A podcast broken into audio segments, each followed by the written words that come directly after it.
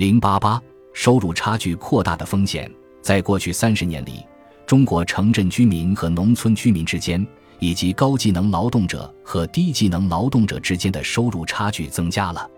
直到二十一世纪初，中国过剩的农村劳动力成为城市中的农民工，但他们的收入仍然很低，而高技能劳动者的收入却在持续增加。国家统计局公布，二零一六年全国居民收入基尼系数为零点四六五。一些人担心收入差距的日益扩大会威胁到中国社会的稳定。然而，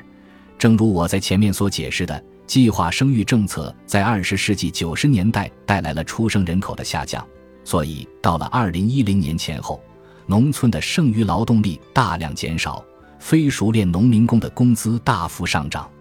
由于留在农村的农民有了更多的土地可以耕种，他们的收入也增加了。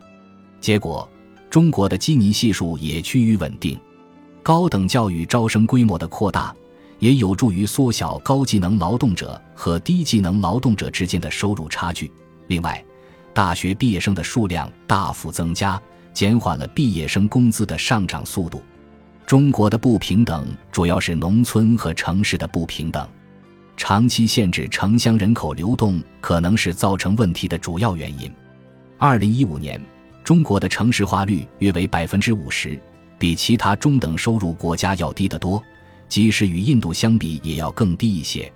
改革开放以来，亿万农民为了摆脱贫困，来到大城市成为农民工，但他们仍然面临着住房、教育、医疗服务等方面的问题。未来。许多农民工将定居在城市，只要政府能够继续放宽对国内人口流动的限制，城乡不平等的问题将会逐步得到解决。因此，中国的不平等问题不会像其他国家一样难于解决。此外，中国的文化和种族相对来说更为同质化，并且中国重视教育，新一代城镇居民子女的生活状况普遍比他们的父母要好得多。